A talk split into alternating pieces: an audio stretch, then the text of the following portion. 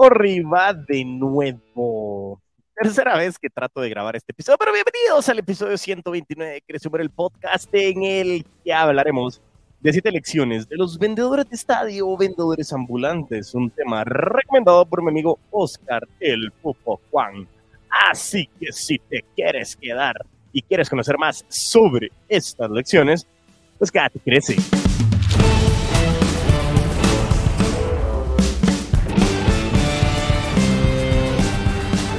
Y así es, estamos en esta gran oportunidad de hablar de un episodio, nuevamente de una recomendación que viene a través de las redes, en este caso de mi queridísimo amigo Oscar, el Popo Juan. Ahí lo estamos presentando como boxeador, como peleador de la UFC, pero no es ninguna de esas cosas este cuate. Pero es un gran diseñador industrial, un gran amigo que conozco hace muchísimo tiempo y que en su momento me recomienda ahí en Instagram un post de The Economist en el que habla de siete lecciones de los vendedores de estadio de béisbol en Estados Unidos.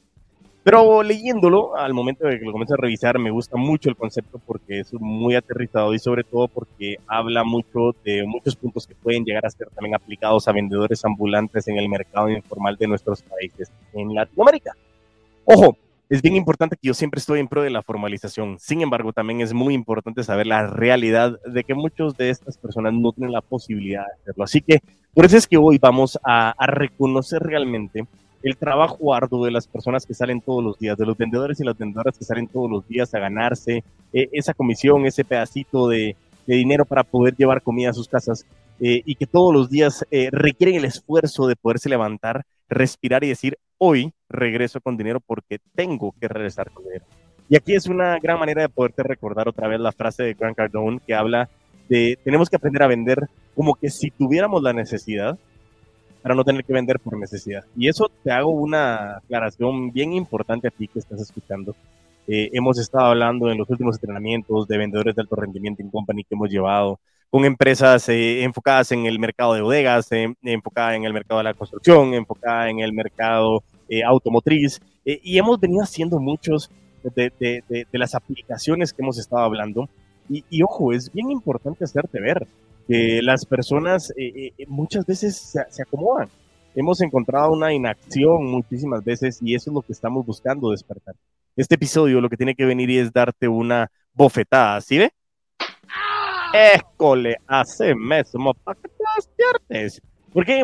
Porque tenemos personas que se levantan todos los días con muchísimas ganas, con ganas de reventar, de comerse el mundo, de vender con todos los poderes. Y eso lo hacen muchas veces porque tienen la necesidad. Ojo, no estoy diciendo que nosotros no tengamos la necesidad, sin embargo, recuérdate que cuando estás contra las cuerdas, cuando estás contra la espada y la pared, cuando realmente tienes que hacerlo, porque si no, no tienes cómo comer o cómo subsistir en tu puesto de trabajo, muchas veces te pones creativo. Y por eso hablábamos nosotros en el episodio 98, 100, 98 iba a decir 198, ¡qué pajera!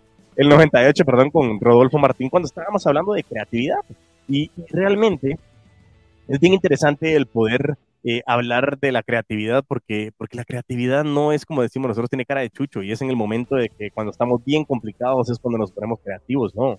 Al revés, tenemos que estar siempre siendo creativos, innovadores y dispuestos a, a, emprender nuevos eventos y nuevas situaciones. Así que por eso es que este gran episodio, enfocado a todos y cada uno de los vendedores que hacemos esto que amamos, que salimos a vender por necesidad, que salimos a vender como que si tuviéramos la necesidad, que salimos a vender por una comisión y que salimos a vender para poder traer em, satisfacción a nosotros como personas, eh, comida a nuestras familias. Así que para todos ustedes les dedico esto.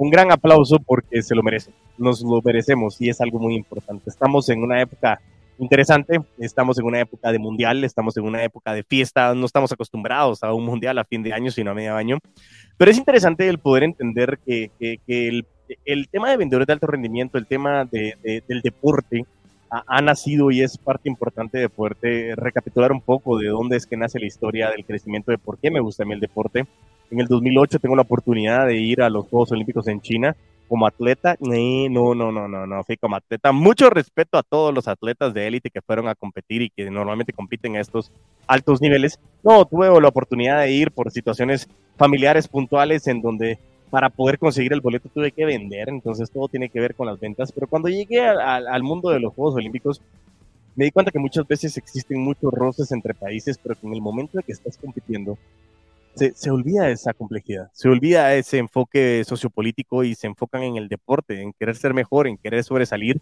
Y es algo que también tuve la oportunidad en el 2006 de estar eh, en Alemania, eh, en el Mundial, eh, y también la misma situación. Es increíble cómo es una fiesta.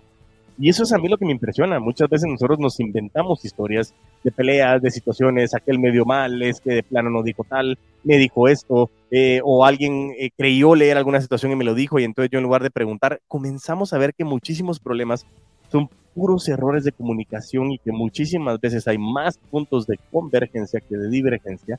Significa que tenemos más puntos de conexión que de desconexión y que es una época buenísima para poder estar recordando de que no solo es este espíritu navideño el que tenemos que tener, no solo es en estas fechas las que tenemos que estar felices, sino es un contexto de poder levantarnos todos los días y decir, voy a hacer lo que tengo que hacer, sí, obligatoriedad, para alcanzar lo que quiero alcanzar. Y eso para mí es lo más importante.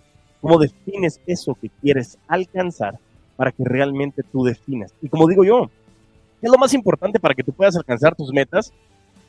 pues tener metas claras y esa es la parte más importante. Así que es un excelente momento para que tú aterrices lo que has venido haciendo, para que tú logres identificar qué es lo que has venido trabajando y sobre todo el que tengas la claridad de, que las metas primero las tienes que definir y después comenzar a buscarlas. Es una excelente época para que comiences a definir esas metas y no esperes al 1 o el 2 de enero. Es un excelente momento para que lo arranques. Hoy estás escuchando este episodio, sea la fecha en la que estés escuchándolo, decide realmente eh, convertirte en la mejor versión de ti mismo, de ti misma, y comienza a marcar una gran diferencia. Y recuérdate, aprendamos a vender como que tuviéramos necesidad para no tener que vender por necesidad. Así que vamos a esto, en este gran episodio 129 de Sumar el Podcast, en el que estaremos hablando de siete lecciones que nos dejan los vendedores de estadio o los vendedores ambulantes que nos permiten identificar muchísimas cosas bien interesantes que quiero traerte a continuación. Así que vámonos con estos siete puntos. Punto número uno. Vende lo que tengas. Dice lo siguiente. Elegir qué vender y dónde venderlo significa todo para un vendedor que gana una comisión. Pero perder un buen producto o perder un buen territorio no impide que los profesionales de las ventas vendamos de cerveza detrás del plato, como lo estábamos hablando, que era en el tema del béisbol, o manías en los pisos, este, en las partes superiores del estadio, el problema es el mismo. Los vendedores tenemos que vender lo que tenemos a sus clientes. No importa lo que tenga que vender o dónde lo venda, los clientes potenciales buscan realizar una compra. Este es un punto muy importante porque acá hay varias, varias aclaraciones. Punto número uno, en este caso 1.1 es, caemos en la situación muchas veces de que tenemos que vender lo que tenemos. Sí, hay situaciones de necesidad. Sin embargo, siempre aclaro de que ah, eh, para cuando estés empezando un negocio, quieras emprender, estés determinando el concepto de lo que estás vendiendo en una Recuerda que, la ecuación de la competencia es conocimiento más habilidad por actitud, que significa que tengo que conocer mucho lo que vendo, la habilidad, cómo lo aplico y las ganas de explicarlo. Entonces, eh, también dicta mucho el hecho de que tú logres identificar primero una necesidad y luego consigas un producto o servicio que satisface esa necesidad. Eso sería en el mundo ideal. Yo sé que no muchas veces sucede. Y punto número dos es conocer bien el público, lógicamente, al cual le, vas a vender, a ese público al que tú logras identificar esos obstáculos, esas, esos intereses, esos, esas frustraciones, esos objetivos que te permite a ti poder identificar el cómo poderlo llevar a cabo. Entonces eran dos aclaraciones muy importantes, pero en este punto a mí me parece genial el hecho de decir, ok, me pasaba mucho ahorita en, en una de las empresas de industria automotriz, estábamos con, con una marca muy reconocida japonesa de, de, mucho prestigio, con un equipo impresionante de altísimo nivel, Em, y que tenían situaciones de falta de inventario y tuvieron que aprender a vender vehículos que no estaban acostumbrados a vender. ¿En qué sentido? Tenían vehículos que no eran de la gama que estaban destinados a vender, o al revés, era una gama más baja o una gama más alta, era un target diferente. ¿Y qué es lo que sucede? Tuvieron que aprender a vender lo que tenían. Entonces, un vendedor ambulante, un vendedor de estadio o un vendedor de vehículos a falta de inventario, tiene que aprender a vender lo que tiene. ¿Qué es lo que sucede? cómo despiertas necesidades, cómo identificas a quién tienes que ir a vender y cómo lo vas a vender. Cómo logras identificar el quién eres tú y que mucha gente posiblemente no te compra solo lo que tú tienes, sino te compra a ti como marca personal. Por eso el punto número uno es vital. ¿Por qué? Porque tiene que ir conectado con todo lo que estás haciendo. Determinar cómo despertar esas necesidades, porque mucha gente dice las tengo que crear, pero yo no estoy tan creo yo, mejor dicho, que no es tanto de crear necesidades, sino de despertarlas a través de conectar puntos en donde la gente dice, mm, puede ser que sí necesite eso. Y eso es lo que muchas veces he comentado, como en su momento eh, con el tema de la tablet, el iPad de Apple, en donde alguna vez creo que le hacían la pregunta a Steve Jobs en una conferencia de prensa y le decían que cómo, que, cuál había sido la investigación de mercado que le dictaba que el iPad era algo que necesitaba el público y él simplemente respondió, yo no hice investigación de mercado, si el cliente no sabe lo que quiere. Y eso es bien interesante y esa prepotencia, arrogancia que en ese momento tenía Steve Jobs también tiene mucho sentido porque precisamente lo que tenemos que buscar es entender a quién le estamos vendiendo para saber qué necesidades tiene y cómo tú puedes ir a vender lo que tengas dependiendo de a quién estés buscando. Por eso muy importante este punto número uno, vende lo que tengas. Vámonos con el punto número dos. Relacionado lógicamente con lo que estábamos hablando, el punto número dos dice, conoce a tus clientes y encuéntralos en donde están. Dice en este punto, un vendedor de béisbol no va a vender una cena de bisteca a alguien en las gradas. No tienen mesa, ni cubiertos, ni utensilios. Están en el estadio para ver el partido y comer alimentos que no los distraigan de lo que sucede en el campo. Una seda, una seda, dice, una cena de bistec simplemente no sería suficiente, pero las palomitas de maíz, uy, me trabé las palomitas de maíz, los poporopos, los, eh, eh, uy, se me fue la baranda, los, eh, ah, las palomitas de maíz o poporopos, ahorita se me olvidó cómo se decían en, en otros países, los cacahuates, los pretzels, las manías, se venden rápidamente. ¿Por qué? Porque están enfocados en ese cliente o en ese público. Y dice que el conocimiento del cliente es una parte muy importante de hacer la venta. Si aún no lo sabe, debe de averiguar quiénes son, qué compran y por qué lo compran. Conocer a tus clientes es simple, habla con ellos. Sus respuestas podrían ayudar a tu tienda en el futuro. Ojo, aquí hay puntos vitales y hay, hay, hay, hay un aterrizaje trascendental de lo que hemos venido hablando muchísimas veces en este episodio, en este episodio, en este podcast, en estos episodios, en este gran canal de comunicación que tenemos, en el que hemos logrado identificar eh, trascendentalmente que conocer al cliente es, es, uno de los puntos más importantes que nosotros tenemos en las ventas, la prospección, la prospección, la acción de prospectar. ¿Por qué? Porque a la hora de que tú defines tu avatar, como Jürgen Klarik nos lo mencionaba, eh, o conocer ese buyer persona, como lo fue creando en su momento HubSpot a través del inbound marketing, simplemente lo que te está diciendo es eh, conocer a quién estás vendiendo. ¿Y, qué es lo que pasa muchas veces? ¿Qué es lo que te mencionaba en el punto anterior? Yo me he topado como decir, bueno, a mí me encanta, y lo hablamos en algún episodio, cámaras web. Me encantan las cámaras web, entonces sencillamente voy a comprar una cámara web y voy a comenzar a vender cámaras web porque qué bonito a mí me encanta. Pero ¿a quién se la vas a vender? Posiblemente no sabes si hay un gran mercado, es un contra quién estás compitiendo. Y todo eso recalca mucho de conocer al cliente y en qué mercado estás. Pero lo que más me encanta a mí de este punto es cuando dice, habla con ellos tus respuestas podrían ayudar a tu tienda en el futuro. ¿Por qué? Porque tú logras identificar que los clientes muchas veces te quieren decir lo que necesitan. Pero los vendedores, los empresarios, los emprendedores, muchas veces tenemos el ego muy elevado y, y no queremos hacerle ver que el cliente también tal vez no sepa siempre lo que quiere, pero sí sabe qué necesita y cómo podría tener algún problema que a través de escucharlos tú puedes identificar cómo lo puedes solucionar. Por eso mismo, es importante que tú no solo te vayas a comprar un producto o a diseñar un servicio porque a ti te encanta, sino es conocer bien a tus clientes y sobre todo encontrar en dónde están. ¿Por qué? Porque como siempre he dicho, hay personas que me dicen, es que em, a mí mi cliente es un hombre o una mujer de 0 a 150 años que vive en el mundo. Y yo le digo así como, otra vez, no sea, ¿por qué? Porque al final no es cierto, no tienes 8 mil millones de clientes. El punto principal es que tienes que determinar quién es tu cliente, dónde está tu cliente y cómo puedes conectar con tu cliente. Por eso es tan importante este punto número dos, que es conocer a tus clientes y encuéntralos en donde están. Vital para ti. Tienes que saber mucho, mucho, mucho, como lo hablaba con mi queridísimo amigo Cristian Lambur, en donde sabíamos que hablar claramente, ay, que no es tu cliente, es una pregunta muy sencilla, pero la respuesta es muy compleja. Así que invierte mucho recurso en identificar quién realmente es tu audiencia para que tú tengas la claridad de poder identificar con toda certeza cómo vas a ir a encontrar a esos clientes. Vámonos al punto número 3. Tienes que mantener un registro de lo que te funciona a ti y lo que le funciona a tu competencia. Aquí habla de un ejemplo de, de, Joe McGrath, que es uno de los mejores vendedores de comida de béisbol en el Fenway Park en Boston, un estadio emblemático a nivel mundial, en el que aseguró su estatus como uno de los mejores vendedores porque llevaba un registro de lo que él y su competencia vendían. El seguimiento del inventario lo ayudaba a saber qué se vendía y qué no se vendía. También es importante que logre determinar que te ayuda a ti a saber si ciertos productos tienen un periodo frío o caliente. Puede ser que algunos productos sean de temporada. Y, también te puede hacer o, servir a ti de seguimiento de cómo le está yendo a la competencia eh, para poder aprender qué funciona y qué no funciona. Y no tiene que correr ningún riesgo para poder averiguarlo. Entonces, ojo, aquí, aquí hay otra vez varios matices muy importantes que tenemos que recalcar.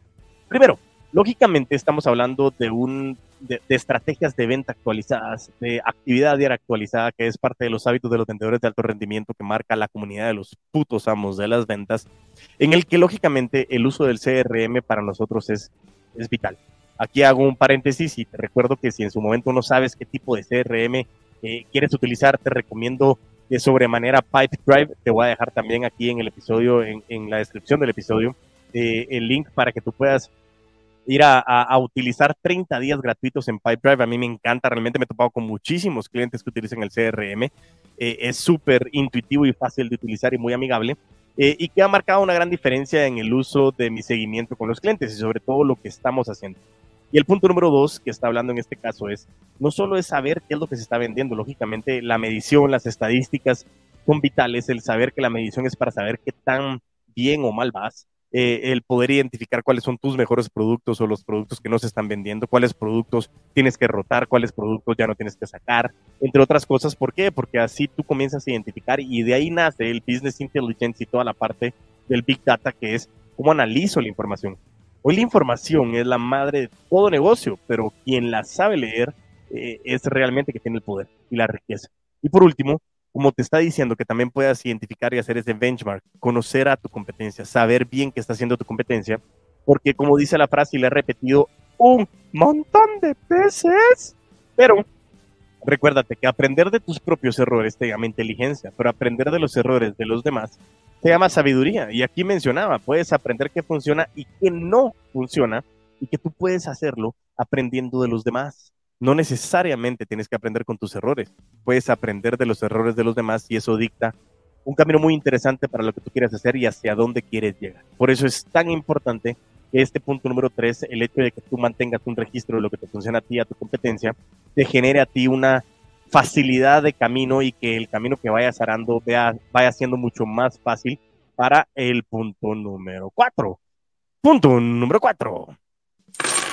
Tenemos que planear para tiempos difíciles. Los vendedores de béisbol, dice, saben que un mal tiempo repentino, un mal juego para el equipo local puede arruinar una noche de ventas, pero no es suficiente soportar esos malos momentos. Tienes que planificarlo si quieres tener éxito. En el estado de béisbol, eso podría significar renunciar a la cerveza en una noche fría y vender chocolate caliente en su lugar. Para su negocio, eso podría significar varias estrategias dependiendo del problema. La creación de indicadores de rendimiento clave para su negocio, como la retención de clientes, puede ayudarlo a realizar un seguimiento de la salud de su negocio sobre la marca. Recalcando el punto número 3, como te decía, toda la medición que traíamos y que es lo que me funciona a mí, a mi competencia, también nos sirve a nosotros para poder reaccionar y poder anticiparnos a situaciones complejas. Como lo hemos visto muchas veces, eh, la, la crisis y las ventas están de la mano, siempre, siempre, siempre, siempre están una crisis de salud, como lo pudimos ver, una crisis eh, existencial, una crisis política, una crisis económica, lo que tú quieras. Siempre va a existir una crisis. Y eso es lo más importante que tienes que tener tu claridad en este contexto. Por eso mismo, eh, el punto número cuatro, que es planificar para tiempos difíciles, es otra vez regresamos a la frase de vender como que si tuviera necesidad para no tener que vender por necesidad. Sin embargo, esa misma frase también hay que tener claridad de que no es que te salve de alguna situación compleja. Sin embargo, tienes que tener siempre la claridad de poder estar bien estructurado y poder iniciar de la mejor manera para que tú estés tranquilo y estructurado de lo que tú quieres hacer y cómo lo quieres hacer. Por eso mismo hablamos mucho del contexto de que tú tengas que tener siempre una planificación, tienes que tener un plan A, B y C, aunque yo sé que no es que le estemos coqueteando a las demás letras del abecedario sin enfocarnos en nuestro plan, pero si en su momento ese plan no sale, tenemos que saber que tenemos que aprender a reaccionar de una manera rápida para poder adaptarnos al mercado. Muy importante este contexto porque como hablábamos, el cambio de clima para los vendedores ambulantes, la situación de que ya no tengo que salir a vender algo frío sino caliente, la situación de que el producto que tenía no se vende hoy sino se vende mañana, y todo eso me dicta de, oh, no vendo hoy, bueno, ya estuvo, no, al revés, ¿qué hago para vender hoy? ¿Cómo cambio la situación para que eso realmente comience a generar las ganancias que estamos buscando en nuestro negocio? Así que muy importante el punto número cuatro, planificar para tiempos difíciles. Punto número cinco Escucha el punto número 5. Sé auténtico. Es exactamente lo mismo que el hábito número 2 de todos los vendedores de alto rendimiento de la comunidad de los putos amos de las ventas. Dicen este punto. Si has estado en el campo de tarifa garantizada, mentira, el, campo, perdón, que estaba en español, eh, el campo que antes se conocía como el US Cellular Field en Chicago, es posible que hayas escuchado algún vendedor de cerveza que está cantando ahí. Este vendedor se conoce como Mark Reiner y adapta sus canciones populares o canciones, mejor dicho, populares, para que coincidieran con el momento mientras servía una cerveza a un cliente. Reiner podría sonar como cualquier otro proveedor. En su lugar, optó por añadir un toque personal y a sus clientes les encantó. Esto no significa que debas necesariamente cantarle a tus clientes, porque no todos tienen esa habilidad. Tenemos, tienen, no sé, bueno, no importa. Significa que tienes que crear tu autenticidad en tu negocio y divertirte en el trabajo. Si dejas salir tu personalidad, tus clientes lo van a apreciar y te van a recordar la próxima vez. Y esto es vital de lo que tú tienes que hacer. Cómo marcas la diferencia, cómo haces algo disruptivo, cómo marcas esa marca personal, valga la redundancia. Eh, lo que está diciendo puntualmente es puto amo en las ventas, el poder venir con esta actitud, con esta energía, el poder hablar contigo y el ver cómo hago para que esto te mantenga siempre conectado y que sea un podcast, un episodio, que sea siempre una información vital que te permita encuentra tu autenticidad. Vale mucho lo que tú estás haciendo, pero necesito que te lo creas. Y el ejercicio de los cinco, para que otra vez recalca mucho de lo que hemos venido hablando en los entrenamientos de vendedores de alto rendimiento. ¿Por qué? Porque muchas veces les digo que tenemos el workbook en donde está el ejercicio de hacer los cinco para qué. El por qué y para qué estás haciendo lo que estás haciendo. ¿Por qué te levantas todos los días a trabajar? ¿Por qué te levantas a hacer lo que estás haciendo el día de hoy o mañana?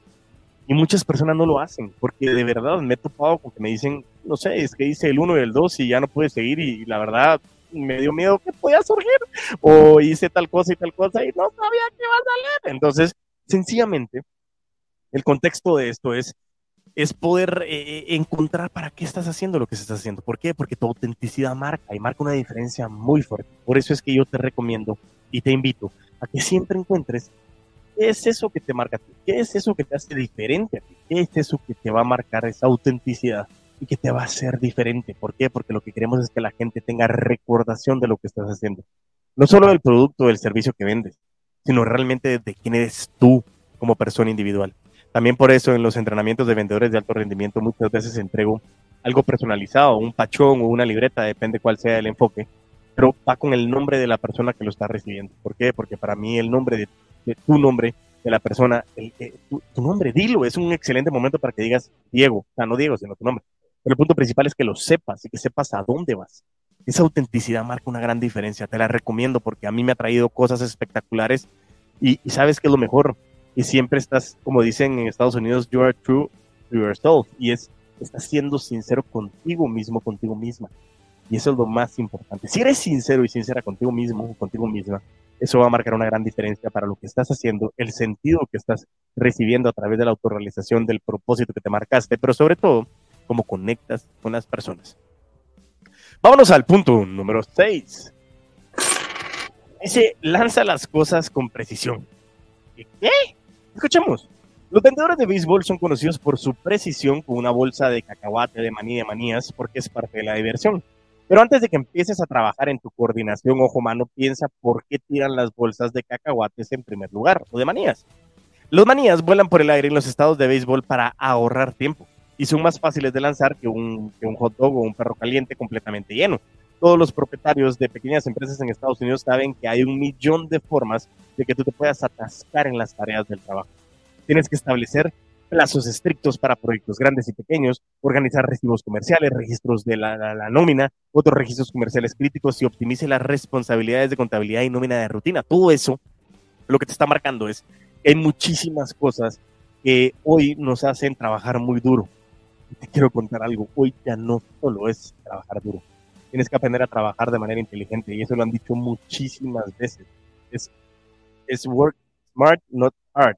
Es, ay, chale, hoy estoy con el inglés. ¿Cómo, cómo está? Eh, sí, no se me El punto principal es que soy pésimo para eso, pero bueno. El punto principal es que podamos identificar.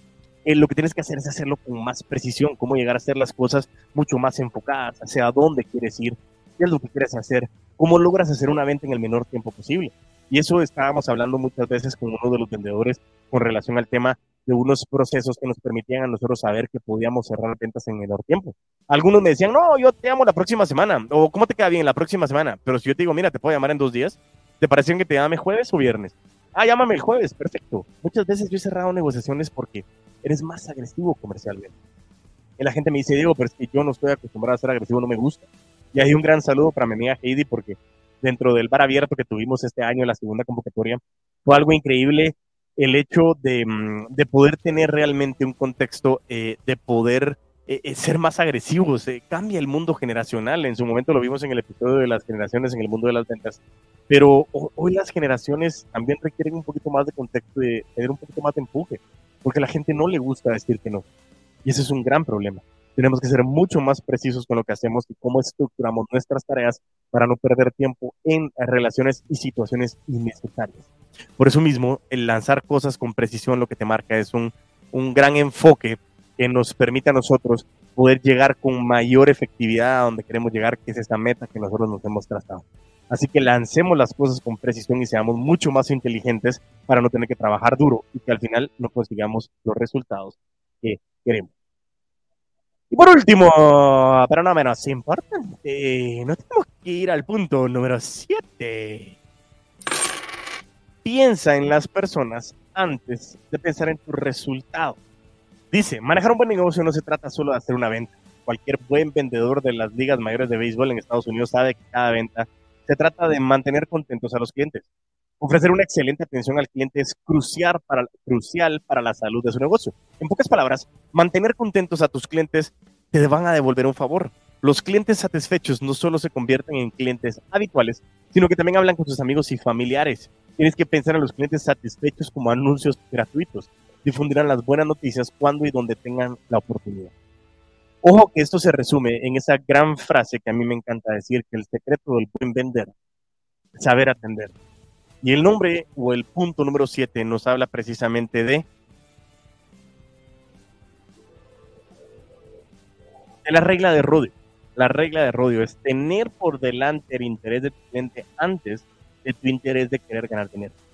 Yo comprendo es bien duro, es bien difícil muchas veces el poder dejar ir una venta, el poder establecer una venta y cómo determinar realmente lo que nosotros tenemos que hacer, pero eh, es muy importante que el secreto del buen vender es saber atender, el tener esas conexiones con las personas. Estamos en el mundo de las ventas relacionales, es lógico. Tenemos que tener la claridad de cómo nosotros lo queremos hacer, qué es lo que queremos hacer y cómo queremos marcar esa diferencia con las personas. Yo como les he dicho muchas veces, el punto principal es cómo conectas con la gente. Y como te lo dije hace un momento, no solamente tu producto tu servicio, te están comprando a ti. Y por eso es que también pretendo que en su momento, eh, posiblemente a inicios del próximo año 2023, vamos a estar lanzando un episodio del personal branding, en donde vamos a, personal brand, perdón, el cómo desarrollar una marca personal y puntos básicos, en donde también hago mención ahí de Diego Barrazas, que nos comienza a hablar mucho de, de, no estar enfocados en las redes, pero el punto principal es aprender a, a saber atender, el cómo te gusta a ti sentirte bien, que te escuchen, que te entiendan eh, eh, y que conecten contigo. Y como les digo a las personas cuando estamos en entrenamientos, ¿cuál es la herramienta más importante de la comunicación? La escucha. ¿Y para qué escuchamos? Para entender. Y entendemos para poder ponernos en los zapatos de, de esa persona, quitándonos mis zapatos primeramente. ¿Por qué? Porque así me permite ser empático en lo que estamos trabajando. Por eso mismo, eh, recomiendo que te enfoques mucho en esa atención al cliente para que tú tengas esa certeza de lo que has venido haciendo. Así que vimos siete puntos muy importantes que quiero que recapitulemos en este enfoque. Así que ah, vamos a hablar del punto número uno es vende lo que tengas, conoce a tus clientes y encuéntralos en donde están, mantenga un registro de lo que funciona para ti y para tu competencia, planea para tiempos difíciles, sea auténtico, lanza cosas con precisión y piensa en las personas antes de pensar en tu resultado básico. Muy importante para todo lo que hemos venido hablando en el mundo de los putos amos de las ventas, en esta gran comunidad de Crece Muere que nos ha permitido a nosotros identificar las cosas con mayor precisión. Así que ha sido un episodio genial. Muchísimas gracias a Oscar, a Pupo por haberme enviado este, este post de, de, de, que me permite a mí pues sacar un episodio nuevo de poder hablar de estos puntos importantes de las ventas ambulantes, de las personas que están generando impacto en la vida de muchísimas personas, el aprender a vender eh, por necesidad antes de tener la necesidad, o como que tuviera la necesidad, mejor dicho. Un saludo para Grant Cardone. Eh, y, y, sobre todo el poder tener esa claridad de que hoy estamos aquí para poder conversar, para poder abrirnos, para poder contactar y para poder generar mucho más valor. Así que realmente el contexto de poder trabajar, el poder estar con ustedes, estar este episodio 129, 129 semanas de manera consecutiva, de estar contigo. Gracias por permitirme estar ahí. Muchísima gratitud. Espero que no se me olvide arrancar el próximo episodio con este ejercicio que te quería dejar, que te quiero regalar y hacer una gran mención ahí a Pilar Palomar también de Lady Multitasking México, una de las fundadoras. Y ahí le vamos a hacer su mención en el próximo episodio. Pero es muy importante que cerremos con mucha gratitud y como siempre les digo cuando finalizamos el episodio, mientras tanto nos volvemos a escuchar y a ver, a vender con todos los poderes.